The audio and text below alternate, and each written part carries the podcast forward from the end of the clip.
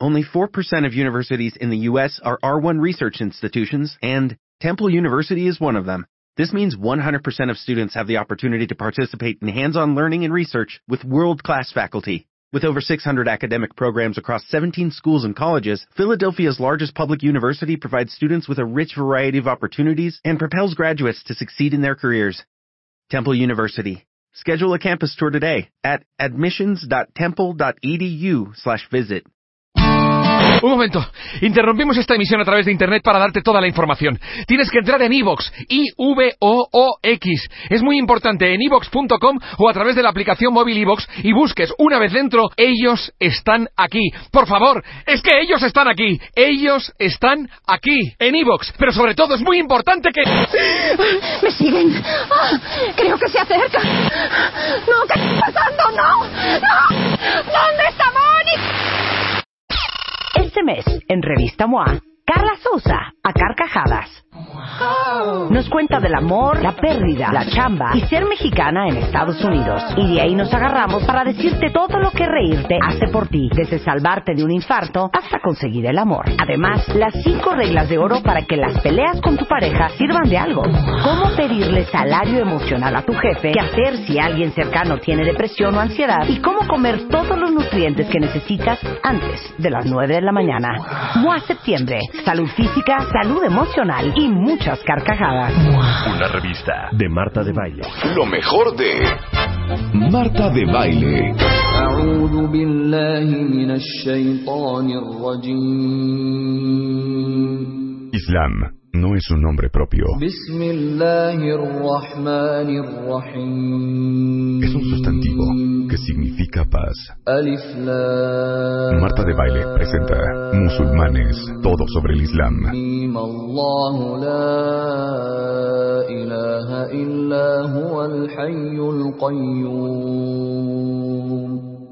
Comenzamos.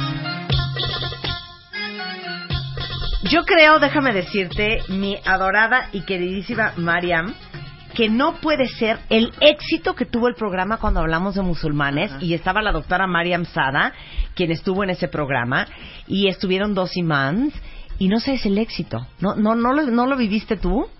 ¿No te contactó mucha la gente? No. ¿No? No. Bueno, es No que no tienes redes, no tienes Twitter ni nada, ¿no, Mariam? No. No, bueno, pues ahí está. Pero el caso es que fue un exitazo y nos da muchísimo gusto que hubieran estado todos ustedes tan interesados en el tema del Islam. Y hoy en día nos acompaña no solamente eh, Mariam Sada, que es nacida en París, sus papás son egipcios, es musulmana de nacimiento, pero practicante eh, desde los 18 años y eh, estudia, bueno, es especialista en lingüística hispánica, es fiolo- filóloga, profesora investigadora de la Universidad de California en Los Ángeles y está en México este, de becaria en un postdoctorado en la Universidad del CIDE y la Universidad de California en Riverside trabajando en el Archivo General de la Nación. Ay, bienvenida a México otra vez, querida María. Venga. y nos trajo a dos musulmanas conversas. Las tres traen, ¿cómo se llama? Hijab. El hijab. O sea, el, el, El velo. el- el- el velo en, en- en su cabecita. Montserrat Pimentel es musulmana desde el 2006, estudió psicología por el Instituto Mexicano de Psicooncología. Este, actualmente está también estudiando una licenciatura en psicopedagogía. Es fundadora de Musulmanas Latinas AC y del Instituto de Lengua y Cultura Árabe. Y es esposa de Isa, uno de los tres musulmanes que nos acompañaron en cabina hace un mes. Muchísimas gracias por la invitación. Hola, ¿cómo estás, Monse? Bien, bien, gracias. Qué bueno. Y Alina García, que es psicóloga, es especialista en perspectiva de género y violencia familia, musulmana conversa desde el 2010, conferencista en universidades y centros culturales en temas relacionados con la mujer en el Islam y eh, género y violencia familiar. Bienvenida, Alina. Gracias. Ay, pues qué bueno que están acá las tres. Oigan, este, a ver, vamos a empezar con el tema de las mujeres y el Islam. Eh, según el Centro de Investigación de Estados Unidos, el PW, para el 2030, una de cada cuatro personas va a pertenecer al Islam. Primero quiero empezar con Alina y con Monse. ¿Por qué se convirtieron? Bueno, yo es una historia un poco peculiar. Naciste católica. Soy, ca- bueno, Ajá. mis padres, soy nacida en una familia católica. Sí. Mis padres son católicos, toda mi familia es católica, pero yo estudiaba género Ujú. Y estaba haciendo un diplomado de género y para terminar este diplomado quería hacer un trabajo sobre la violencia hacia las mujeres. Y me pareció muy importante hablar sobre las, la violencia más grande que encontré en las redes sociales, que era hacia las mujeres musulmanas, la violencia que sufrían las mujeres de cierta religión. Entonces empecé a investigar, fui a una mezquita, eh, a, un, a un centro educativo de la comunidad musulmana, fui, estuve estudiando, eh, conocí a algunas musulmanas conversas, algunas musulmanas de nacimiento, me enamoré, me sorprendieron mucho, de hecho cuando las vi sonriendo, yo dije, ¿qué les pasa? No pueden sonreír. Este, sonreían mucho y estaban muy alegres y se reían y eso choqueó mucho mi pensamiento de lo que debería ser y lo que yo había investigado que era una mujer musulmana, ¿no? Oprimida, triste. Y llego y estas están aquí riendo, platicando, muy felices. Y me regalaron muchos folletos, muchos libros que comencé a leer y me sorprendí mucho porque de querer ir un viernes, este, a- le pregunté a la maestra que estaba dando una clase para no musulmanas si podía ir al siguiente y al siguiente y al siguiente y cada vez me daban más libros. Y aparte yo fui con esta parte de debate con ellas, Sí. ¿no? Entonces yo les debatía demasiado. No, pero ¿por qué esto? Eh, Y ellas me respondían y bueno, yo salía con mi corazón enorme y queriendo leer y leer más para pues para debatirlas, pero me iba convenciendo cada vez más. Me enamoré, me gustó mucho y cada viernes volví, volví, volví hasta que bueno, decidí cambiar la religión. ¿Qué implica cambiarte de religión al Islam? Sabemos que en el, en, eh, cuando te, te haces judía, este, hay todo un ritual y, y- y bañan a las mujeres y tomas tus cursos y bla, bla, bla. ¿Cómo es con el Islam? El Islam es básicamente saber que exi- no existe otro Dios digno de ser adorado más que Dios. Alá, nosotros decimos que es la misma palabra en árabe. Eso básicamente es el monoteísmo. No no se necesita, no es mucho el ritual, ¿no? Pero saberlo y bueno, después se hace una una declaración, lo que es una declaración. Pero básicamente saber eso y saber que el el el Islam tiene un, un profeta, que es el profeta Mohammed, paz y bendiciones con él, y aceptarlo como profeta y aceptar a Jesús como profeta. Ok.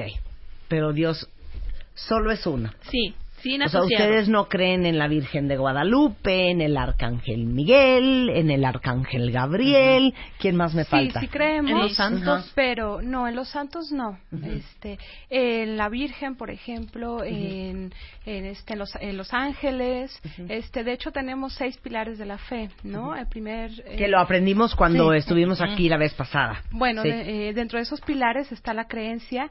Eh, creemos, más no les pedimos, ¿no? Creemos que tienen una función eh, para Dios y respetamos, ¿no? Esa función, pero nuestro contacto es directo con Dios. Y solo es con esa Dios. unicidad de, eh, de con Dios. Que por cierto, Claro. la, la Virgen es, es- la Virgen María es muy importante en el Islam y es la figura máxima de la pureza y la ah, piedad y el- la mujer perfecta, el modelo de la mujer perfecto. Yo, por ejemplo, mi nombre es Mariam y es. María en árabe.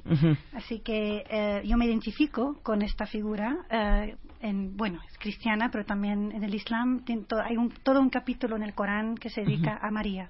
Claro. Ahora, Pero yo- no se le pide, Sí. como dijo Monse. Sí, claro. Ahora, les voy a decir una cosa. ¿Por qué estamos haciendo este programa? Para que entiendan que mucho de lo que se cree con respecto al Islam y las mujeres, en realidad, eh, solo en el Estado Islámico, en Arabia Saudita, en Afganistán, se sigue y aplica la famosa Sharia al pie de la letra. En los demás territorios, los musulmanes son libres de decidir si siguen las reglas de la Sharia o no. Como para los católicos, con la Biblia o los diez mandamientos, el Corán y la Sharia son una guía de reglas que se siguen o no según el criterio y compromiso de cada persona. No es impuesto, sino elegido. Entonces, quiero que expliques eh, esta ley islámica a todos los cuentavientes, mi querida Mariana. ¿Qué es la Sharia? La, la Sharia o la ley isla- sí. es la ley islámica, Ajá. jurisprudencia y ley ¿Es islámica. Sharia? Sharia. Sharia. Sharia. Sharia, no es Shaira. No. Sharia. Sharia. Sharia. Sharia. Ok. Sharia. Entonces, Ajá. la Sharia o la ley islámica am, es am, derivada del Corán y los preceptos básicos de la Sharia son de protección de la vida humana, los bienes, las- el, el cuerpo, la mente. Entonces, son preceptos que hoy en día nadie debatería que son que, que Que no están son correctos. correctos Claro, universales. claro, claro. Sin embargo, hay leyes que son ah, precisamente de algunos lugares, como por ejemplo Ujú. la ley de cortar la mano si alguien roba o algo así que es muy pertinente en, por ejemplo, Arabia Saudita, pero que también tiene una repercusión social de crimen muy bajo, ah, sea, eh, Sí. o sea, no es algo que se practica siempre, hay que tener testigos, hay- Sí. es, es, no es tan parece muy brutal, pero no es tan ah, fácil de usar y todo eso. Entonces, hay, hoy en día es un tema de, ah, de mucho interés eh, mediático, el tema de la Sharia, Sí. Ah, pero realmente es eh, son los preceptos de protección de vida, protección de bienes, eh, las personas. Ok, entonces, ¿dónde nos hacemos bolas? Porque una de las partes controversiales de la Sharia es que la mujer debe esconder su belleza de los que no son su maharim que serían aquellas personas entre las que el matrimonio sería ilegítimo por cuestiones de parentesco. De la misma manera, no puede saludar a los hombres que no son maharim, ni quedarse sola con un extraño. Por ejemplo, ¿eso es algo que harían ustedes? Dependiendo, o sea, siempre hay como que reglas, pero hay que ver realmente el trasfondo, ¿no? Por ejemplo, Mariam trabaja en una institución académica, ¿no? Por ende tiene que tener contacto con los hombres, ¿no? Es algo que es necesario. Entonces, este, o sea, aquí vemos cómo podemos, qué tanto se puede jugar siempre y cuando esté permitido eh, dentro del Islam. Pero ¿qué es no tener contacto con los hombres? El, El contacto, estamos hablando realmente de es personal, ¿no? Ajá. Es decir, ay, tú y yo somos amigos, Ajá. este, vamos a comer juntos, Sí. vamos a hacer esto juntos. Realmente sí, hay contacto, ¿no? Sí. Por cuestiones de trabajo, este, eh, digo, en la sociedad en la que vivimos, digo, aquí en México, es imposible no tener contacto con hombres. ¿no? Claro. Realmente Pero en. Arabia Saudita, por ejemplo, las mujeres no tendrían nada que ver con ningún hombre que no es de su familia inmediata o su marido o su hermano.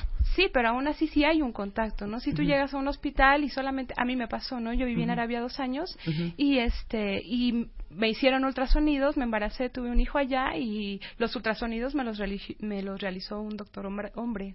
¿no? Este, hay cosas, hay cuestiones, ¿no? Había este mi esposo estudiaba religión, estudió precisamente ye- leyes islámicas, entonces este recuerdo, ¿no? que uno de sus maestros era mucho de, de acogernos, ¿no? De decirnos, de informarnos, era egipcio, ¿no? Recuerdo. Y realmente a mí me preguntaba cosas, platicaba conmigo, o sea, eh, hay una flexibilidad siempre y cuando no sobrepase lo que el Islam dice. ¿Qué es? ¿No? ¿Qué es? ¿Qué es esto? Que no haya un contacto más personal, ¿no? Con eh, precisamente para evitar este pues que te te echo ojitos, tú me echas ojitos en el caso de los casados, ¿no? Claro. Es- O sea, si ahorita viene Memo el becario, que no está de mal ver, ¿eh? Y te saluda y te da un abrazo así bien apretado, eso no. No, no, se lo daría. No se lo No. daría. ¿Cómo le dices? Yo no hago eso. Alto. Yo saludo con la mano, pero alto, ahí está, Hasta ahí. hasta ahí. Algunas Pues mujeres que también les digo una cosa, pueden también tienen razón, porque luego son unos abrazos y unos sobeteos, que qué necesidad, ¿sí o no? Claro. No, ¿sí o no, Alina? Sí, y además... A mí hasta me aprietan para sentirme las chichis, o sea, muy mal, muy mal. Un cuate que ni conozco. ¿Y ¿No? iba a decir, Alina? Sí, es que aparte el contacto sí es, podemos hablar con mucho respeto, podemos saludar de mano, si Mariam dice yo doy la mano, eh, es el respeto. Lo que viene implícito acá es el respeto, lo que ahí no se lee es el respeto que se le debe de dar a la mujer musulmana. Ajá, que es más bien esta parte de no tener contacto con ella, que no implicaría trans transgredir ese límite que yo te estoy poniendo y que si me, o sea, no me quieras abrazar porque quieres sentir mi cuerpo, ¿no? O sea, Claro. que va más Es allá que les de- digo una cosa, también en el fondo tienen razón. O sea, ¿cuántos de ustedes no quisieran que sus hijas adolescentes fueran musulmanas? Pues güey? Que nadie las esté toqueteando. Es la verdad. ¿No? Porque aquí es un, un, un llevadero y un manoseadero. Sí entiendo eso, ¿eh? Claro. Yo quisiera comentar brevemente, cuando me hice musulmana, cuando llegué al Islam, este, rápidamente, pues mi cambio, ¿no? Hubo un cambio en cuestión de mi vestimenta, que yo sé que para allá vamos, Sí. pero este, quería comentar, ¿no? Digo, yo andaba en el metro, era un adolescente, ¿no? Sí. Entonces yo realmente vi eh, que realmente hay un impacto en la gente y que con el simplemente verte vestir diferente, te tratan diferente. Para ahí, vamos a hablar de la vestimenta regresando del corte, no se vayan. Estás escuchando lo mejor de Marta de Baile. Continuamos. Estás escuchando lo mejor de Marta de Baile. Lo mejor de Marta de Baile. Regresamos.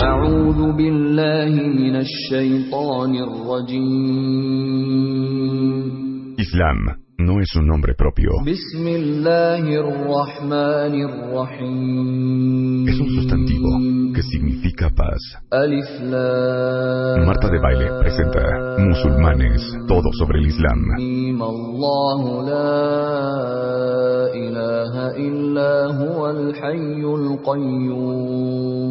Hace algunas semanas que invitamos a dos imams eh, y eh, a la doctora Mariam Sada, hablar del Islam al programa. Y bueno, se volvieron locos ustedes en Twitter y estaban fascinados aprendiendo de esta religión.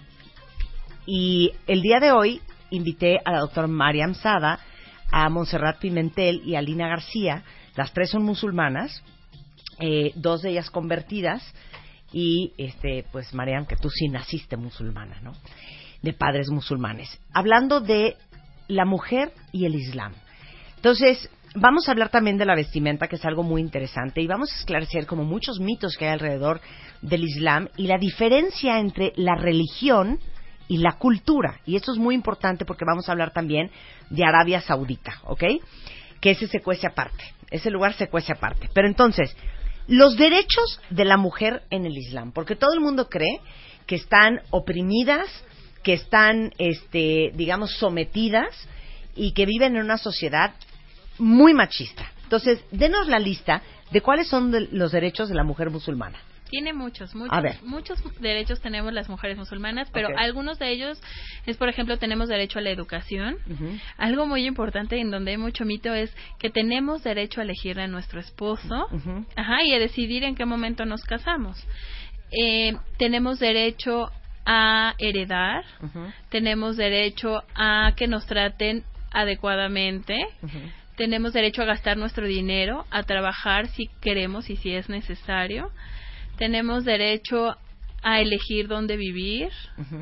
Es que hay muchos. Es que todo lo que me estás diciendo para mí es lo obvio. Sí. ¿No? Es lo obvio. Pero lo estás diciendo porque les voy a dar un, ex- un- un ejemplo. Dicen, se dice, que la mujer musulmana este, no puede trabajar. Eso no es cierto. No, No, eso no es mentira. Eso no es cierto. Que la mujer musulmana tiene que pedirle permiso al marido para gastar el dinero. Eso es un mito muy grande, al contrario. Eso tampoco es cierto. No, no, no. Que si llegas a cometer adulterio, te enfrentarás a la muerte por azotamiento o lapidación. Eso es parte de la Sharia, pero no es solo para la mujer, es para el hombre también. Y eso es algo que no se sabe. Eso es algo que siempre se dice. Las pobres mujeres que son latigadas, no, pero los hombres también tienen es, esta parte. Pero Monse, si tú le pintas el cuerno a Isa, que estuvo en el programa aquí, ¿te van a latigar? No, no se, eh, aquí en México no se aplica, ¿no? Entonces. En muchos países del mundo. o ¿Quién sea, me va a es una- latigar? Es, ¿Él? No. No, no. No. No, ni de milagro. No, yo creo que a Pero lo tú más al, tú al me sí, ¿no? divorcia, ¿no? Tú, No di- tú al sí. Sí. en este en este caso de infidelidad, ah, el divorcio es una opción ah, en el Islam que siempre se ofrece como parte. eh, O sea, esto de la aplicación de latigazos y eso es parte. Es, voy a llamarlo arcaico. Sí. que algo ya no casi no existe y eh, si existe en sociedades muy muy aisladas y Sí. tiene que ser de, de tipo beduino tipo Sí. alejado de civilización vamos a Claro. llamarlo alejado de la civilización Además claro. no se aplica como debe ser. O sea, algo que hay- es importante aclarar es que la Sharia no se aplica en ningún país como debe ser. Como pretenden, como lo aplicó el profeta, paz y bendiciones con él, no es aplicado así en ningún país. O sea, lo que ellos pretenden que es Sharia no es Sharia. Ajá, Es un mito. Sí. Eh, en ningún en ningún país eh, o sea hasta ahora no hemos no, no vemos mujeres eh, en las figuras políticas, presidentas, ¿no? En el mundo islámico hemos tenido varias. Entonces, eso es algo que tampoco se menciona. ¿Cuántas presidentas, mujeres, han estado en Indonesia o en Pakistán, líderes, con su velo? Sí. ¿Cuántas han estado y por qué no llaman la atención? Porque siempre es la mujer ah, débil, que hay que ir a rescatarla, la oprimida ¿no? en esos países y no, no, no se habla de la mujer exitosa, con educación, Claro, con claro. posición En, en social. caso de querer divorciarse, este es otro mito, me imagino, la mujer debe de contar con el consentimiento de su marido y al mismo tiempo pagarle la dote. No en todos Sí, los casos. bueno, eso es dependiendo, ¿no? De hay una narración que dijo el profeta, este, llegó una mujer y quería divorciarse, entonces él, le- él le contestó, ¿por qué quieres divorciar? No tengo razón, simplemente no lo quiero, no me gusta. Entonces, eh, la dote se da para empe- quiero partir de qué es la dote. ¿no? Antes de continuar, eh, la dote es un regalo que se hace para la mujer eh, antes de casarse o también pueden acordar que después se puede dar la dote y en los países islámicos principalmente es dinero, oro, este, eso es lo que se da principalmente, ¿no? Ok, Eh, lo da el papá del novio. no, eh, lo debe de dar el hombre, el hombre que El se va a casar. Ajá. De hecho, hay un problema de que muchos musulmanes no pueden casarse porque no tienen los medios económicos. O sea, Isa te dio dote. Sí. Isa te dio sí, dote. sí, sí. ¿Qué te dio? Mm, ¿Qué me dio? Pues me dio varias cosas, pero bueno, este, recuerdo me dio oro, eh, acordamos, ¿no? Yo estaba estudiando, entonces eh, regresamos que al reg- quedamos que al Río regresar a México iba este, a seguir estudiando y él se iba a hacer cargo de mi educación, este, y sí, se ha hecho cargo de mi educación. Eso, pues, principalmente fue mi dote y también quedamos en que me iba a enseñar Corán, ¿no? Aquí es al revés, aquí es el papá de la novia quien da la dote. No es el papá, es el hombre. O sea, Sí, el claro. hombre. Allá es, es el hombre. En, esta el la Islam, religión, en el sí. Islam es el hombre. Aquí en, la, en el catolicismo es la mujer. Ahora, seguramente ustedes han visto, han escuchado, y estos son los horrores eh, muy mal representados del Islam que escuchamos en, en el Occidente, que es que las mujeres no pueden manejar, que las mujeres este, eh, tienen que andar todas tapadas con una burka, que es ese velo que literalmente estás toda de negro, ¿no? Como si fueras el tío Cosa. Eso es en Arabia Saudita y en Afganistán. Entonces vamos a entrar en un tema que es muy interesante, que es la diferencia entre la religión y la cultura. Y vamos a explicar un poco, tú viviste, eh, Alina, en Arabia Saudita, que es, digo, Monse, que es una gran diferencia entre por qué Arabia Saudita y Afganistán son así y otros países musulmanes religiosos no son así. Eh, bueno, pues eh, varía mucho, ¿no? Eh, también este, en cuestión de, de cada familia, esta cuestión cultural no podemos generalizarla, ¿no? Cada familia piensa de una forma distinta. a Sí, pero, otra. pero en el tema de la cultura, hablemos Yo de nací- dónde vienen yo los... nací los- musulmana. Ok. Y ah, recuerdo de muy pequeña todas las cosas que no, no me gustaba el Islam. Yo era Ujú. anti-islámica. Por muchos años ah, odiaba el Islam. Lo voy a decir tal cual. Era algo que no podía soportar. El velo, la opresión, todo esto que, que se menciona en los medios de comunicación era mi perspectiva de lo que es mi religión. Ah, y no fue hasta los 18 años que empecé a investigar porque quería ver realmente en Francia, crecí en Francia y Francia es muy antiislámico. Entonces quería ver qué es religión, porque si esto es la religión musulmana, yo no quiero pertenecer a esta religión. Realmente esta era mi perspectiva. Entonces, estudiando lo que es, vi que todas las cosas que no me gustaban del Islam no eran Islam, era mi cultura. Entonces dije, ¿por qué la gente, por qué los hombres son tan machistas en mi cultura Sí. y no es la religión? ¿Dónde están esos derechos?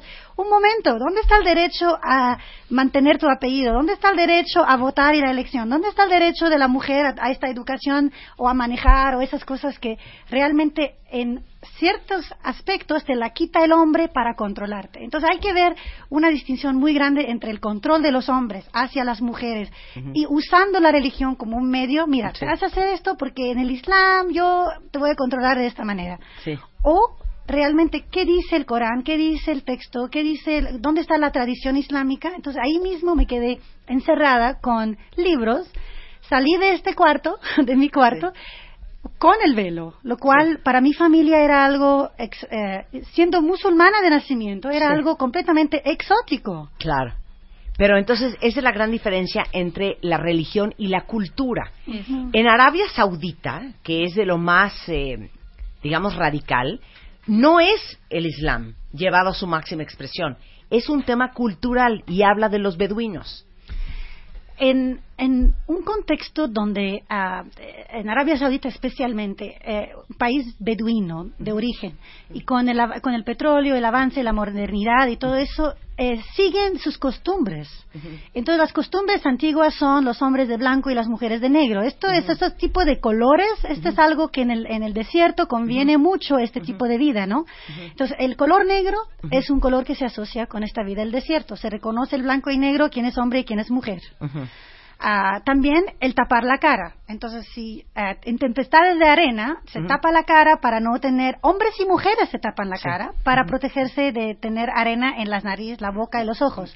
Entonces, esto de taparse la cara tampoco es islámico. El, el Corán específicamente Es no tiene- cultural. en el Corán no menciona exactamente eh, una moda específica de cómo es ha de vestirse una persona musulmana, pero dice modestia. Es un concepto muy importante.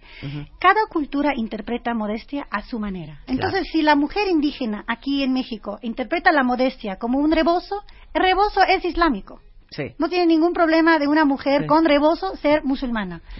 Si la mujer en Indonesia lo entiende como un, como un algo que se pone aquí y luego lo deja suelto en los, en los hombros, pues eso es su forma de int- interpretar lo que es modestia. La modestia. También yo Claro. quisiera eh, hacer como que un énfasis que en el Islam también hay sabios y entre ellos hay diferencia de opinión, ¿no? Hay quienes sí dicen que es este recomendable, más no obligatorio, el niqab, ¿no? Que sí es algo parte del Islam, ¿no? Pero es eh, la postura de algunos sabios, ¿no? Así el, como el- existe el niqab es el, postura. el- el- la cobertura de la cara. de la cara. Dejan al Sí. descubierto los ojos. Pero Sí. ah, es importante Y- esto que dices de, de diferenciar lo que es el niqab y lo que es la burka. La burka es algo cultural de Afganistán. Sí. No tiene que ver con el Islam y creo que sería importante que dijéramos que ta- la burka se, se implementa en las mujeres, muchas de ellas hasta se sienten muy felices de usarla porque era un país en guerra y este país en guerra, eh, como en todas las guerras, se usa a las mujeres como carnada Claro. en todas las guerras y en todo el mundo. Y lo que estaban haciendo estas personas que estaban en guerra era violar a estas mujeres. Entonces las veían, les gustaban y las tomaban y las violaban. Y las mujeres usaron este La esta burka, vestimenta claro. que es burka, que es Para que no todo, supieran para si era niño o niña quimera. Entonces habrá que ver que la burka, el uso de la burka antes y después de la invasión rusa en Pero Afganistán nuevamente es cultural, es no es cultural. religioso. Exacto. ¿no? Yo quisiera decir lo que es religiosamente y bueno, hay una parte en el Corán. ¿Por qué nos cubrimos? Nosotros generalmente decimos el por qué realmente en el Islam, ¿no? Hay una parte que dice, la mujer se cura en el- se cubre en el Corán porque dice, "Oh profeta, diles a tu- tus mujeres, tus hijas y las mujeres de los creyentes que se cubran con sus mantos. Es mejor para que sea se les reconozca y no sean molestadas." Dios es el misericordioso. Eso es, eh, de ahí se toma el por qué nos cubrimos. Pero espera, mija, yo sin ese velo que traen ustedes tres, y clarito se ve que soy vieja. no. ¿Cómo no? Te ves súper joven, con No, o sea, que soy mujer. Wow, claro no, que soy mujer. sí. ¿No? No, no. Sí, mira, aquí en México, si O tú sea, me es un tema de modestia. ¿por qué Sí, te pones el velo? Sí, Sí. es modestia, pero aparte también es nuestra eh, identidad. O sea, yo salgo a la calle vestida así, porque no solamente es el velo, en realidad nos debemos de cubrir el cuerpo, ¿no? De una manera holgada, ¿no? Para, este, pues, para cubrirnos. Entonces eh, salimos a la calle y esto para mí es mi identidad. Esto es para mí, es decir, soy musulmana.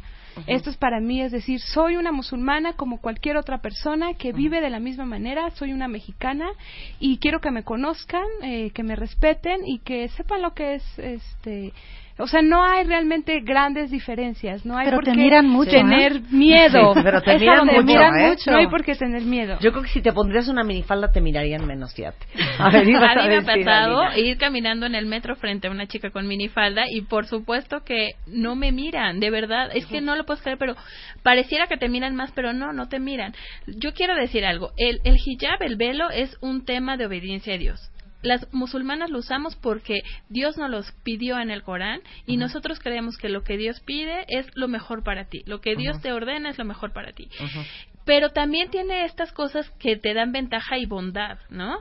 Como mujer, por ejemplo, si yo me siento yo doy capacitaciones, por ejemplo, a servidores públicos, yo me siento y les hablo sobre género.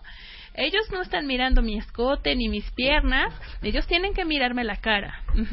Cuando yo voy en el metro he observado chicas que la verdad hermosas, yo no tengo nada contra la minifalda ni contra los escotes, pero usan escote. Y cuando usas un escote tú no le puedes decir a un hombre, tú sí mírame que estás guapísimo, tú no me mires porque estás horrible hueles Sí, mal. sí. O sea, eso es permitirle a él que mire lo que tú estás mostrando. No está mal, tal vez Sí. les gusta enseñar y no estoy criticando esa parte, sí. Pero las musulmanas creemos en que tenemos el poder de mostrar nuestro cuerpo a quien nosotros elegimos. Ah, eso está muy bonito. Eso está muy bonito, ¿eh? Pero también es muy importante mencionar que es una decisión personal e independiente.